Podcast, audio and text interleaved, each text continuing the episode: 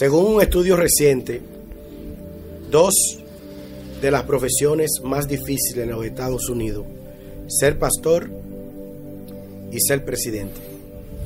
Y yo creo que no solo en Estados Unidos, sino en el mundo entero, uno de los eh, trabajos más difíciles es ser eh, pastor. Eh, a propósito de todos los pastores alrededor del mundo que se están quitando la vida. Y se entiende que los pastores también necesitan salud mental. Si usted, por ejemplo, es gerente de una empresa, hay empresas que aunque el personal no produzca, el gerente como quiera gana. Y si usted no produce, usted es despedido de esa empresa. Pero en el pastorado, hmm. usted llora. Si usted es un pastor verdadero, si es llamado de Dios, usted tiene que llorar por las almas, usted tiene que ayunar por las almas, usted tiene que pelear por las almas, usted tiene que fajarse por las almas. Y la mayoría de veces la respuesta que uno recibe es ingratitud y malagradecimiento.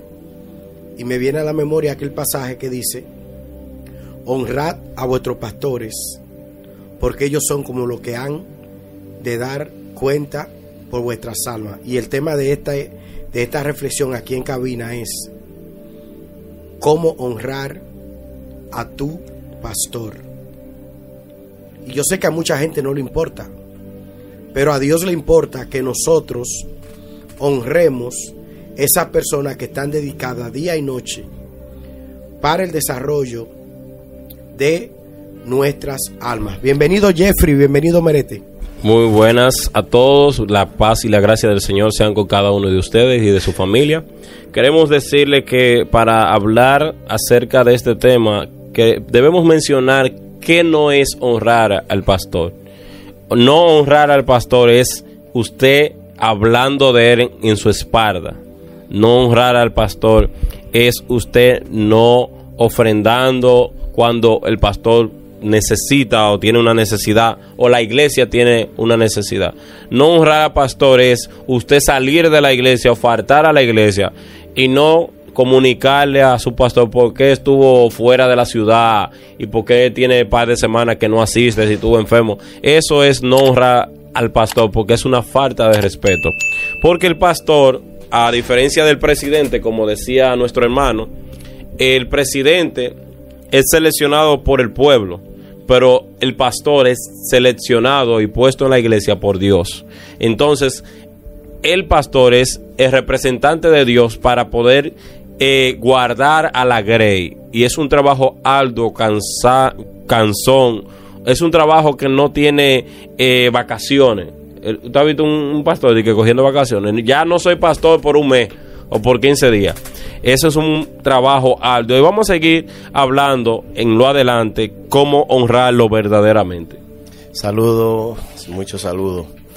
Para todo, eh, es el, poder honrar a nuestros pastores es un gran privilegio, una gran demanda de parte de Dios en nosotros hacia ellos.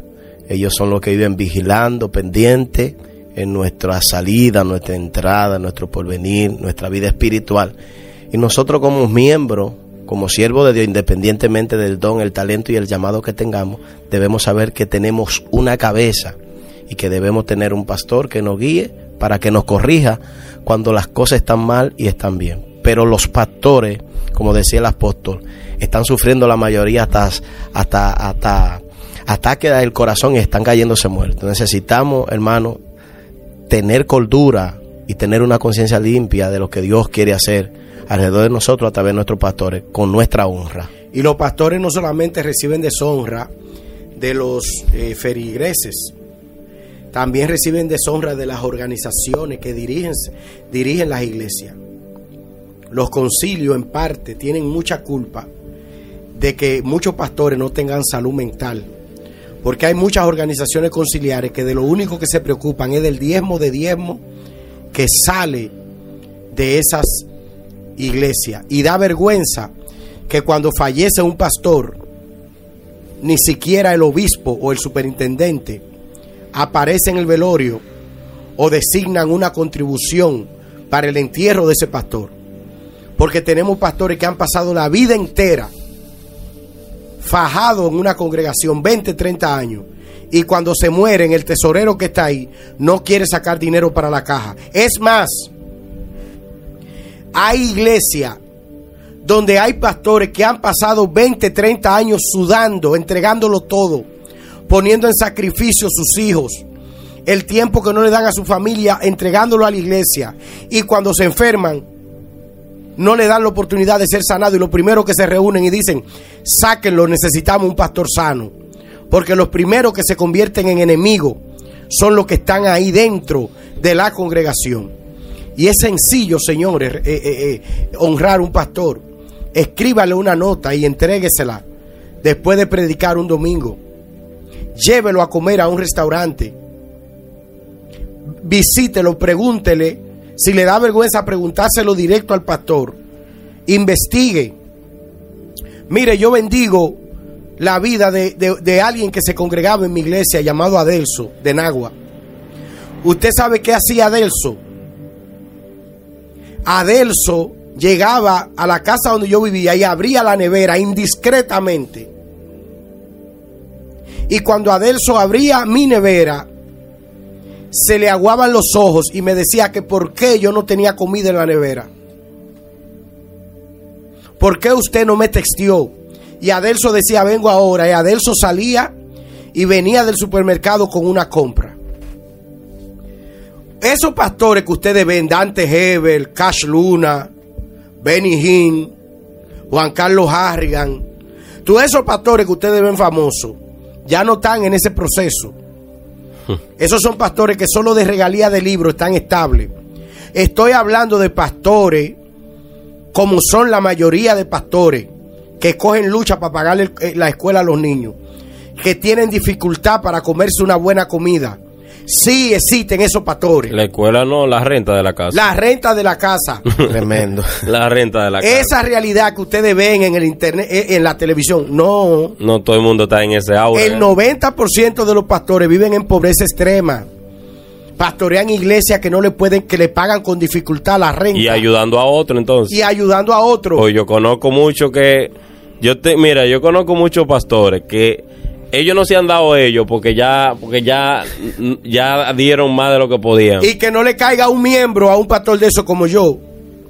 Porque cuando yo era miembro de la iglesia del pastor Eliezer Cruz, Fuente de Vida, Asamblea de Dios, desde las 6 de la mañana estaba en su casa buscando el desayuno.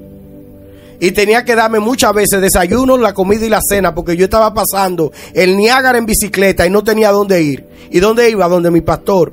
Esos pastores existen. Y la iglesia, yo quiero que hagamos este video viral.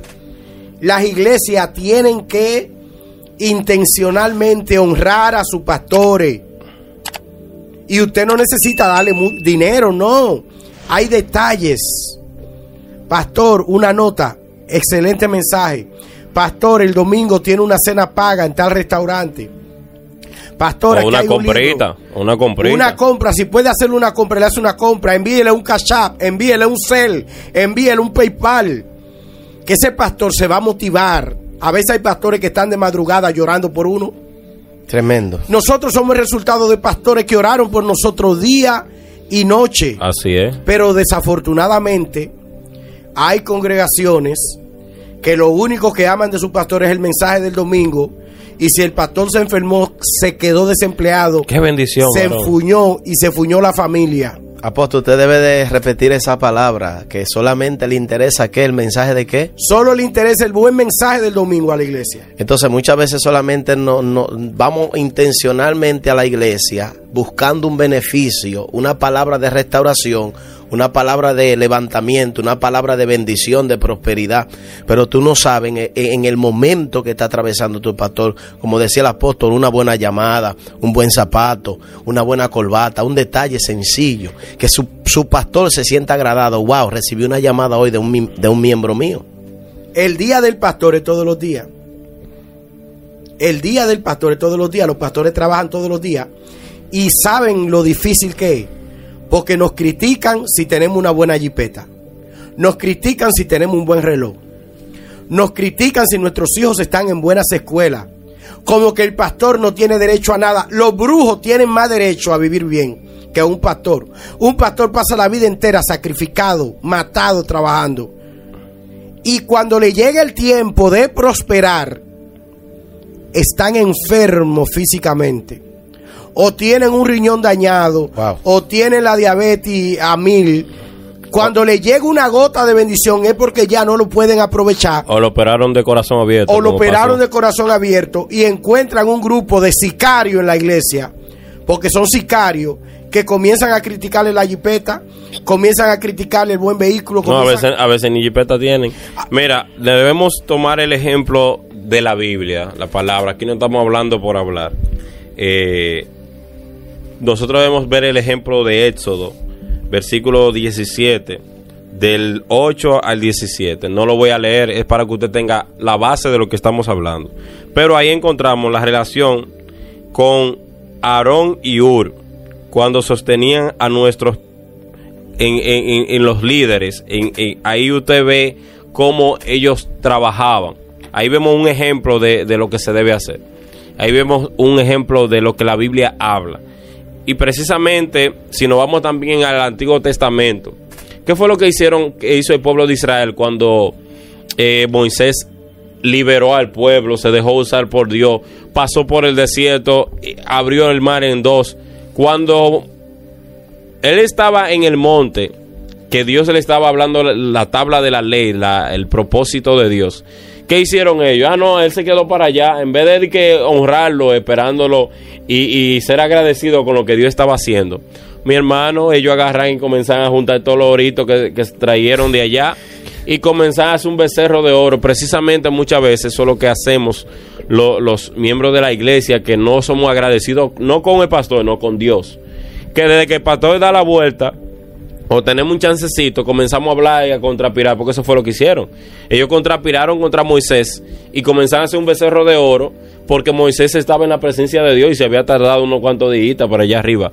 De la misma forma, cuando el pastor tiene un- una, una crisis de cualquier índole, y un hermano ve una brecha para irse por ahí, hablar mal, criticarlo de su obra, ponte tú en los zapatos de él y, a predicar evangelizar. Y no estoy hablando, Jeffrey, de los pastores, no mencioné a los pastores famosos como Benny Hinn, Cash Luna, Ricardo Rodríguez, Juan Carlos Harrigan y una gama de predicadores famosos, Rudy Gracia, Víctor Tiburcio. No que ellos no deben de ser honrados, porque esos pastores famosos pasaron por un proceso para llegar donde está John MacArthur, que también es rico, porque viven hablando de los pastores pentecostales que son ricos, pero se les olvida que John MacArthur es rico, millonario, no mal habido, no, por sus libros. Y a que Dios y a quien Dios se lo dé, que el Espíritu Santo se lo bendiga, para no decir como dicen los católicos, no que ellos no merecen honra, no, sino que el 90% de los pastores no son famosos, el 90% de los pastores no son virales, el 90% de los pastores no tienen estabilidad económica. El 90 de los pastores son pobres. Honre a sus pastores, ayúdelo, asístalo. Levanten un ministerio de cuidado pastoral dentro Wow, de la iglesia. Tremendo. Un ministerio que se encargue del seguro del pastor. Si le hace falta algo al pastor, fíjese en sus zapatos, fíjense en la ropa. Es fácil saber cuando alguien está mal. Si es de los pastores que son pura apariencia, porque hay unos pastores que ustedes lo ven en jipeta y lo ven brilloso y lo ven con iPhone y no tienen ni siquiera pa- para nada, porque es a, a base de lío y sacrificio. No, un hermano que vino de fuera y, y le- y le hizo un regalo de un buen teléfono y creen que fue que lo compró. Excelente punto. Hay pastores Sí, que yo conozco. vino de Nueva York y lo bendijo. Yo conozco un, un pastor muy, muy, muy humilde él. Y él tiene hermanos y familiares que cuando vienen le regalan dos o tres sacos y ven el pastor el domingo en la iglesia brillando. Y creen como que el hermano anda de shopping los fines de semana. Yo- A mí me regaló una BMW, una BMW Karen Morales, una empresaria de Greenville, Boricua. Entonces hay pastores que les regalan vehículos, personas les regalan vehículos, pero no es porque tienen, sino que Dios tocó a alguien, un familiar, y, y lo, y lo bendijo. Entonces, el, el- el- el propósito de esta reflexión desde Pedro Luis Adames TV, honren a sus pastores. Ellos también necesitan.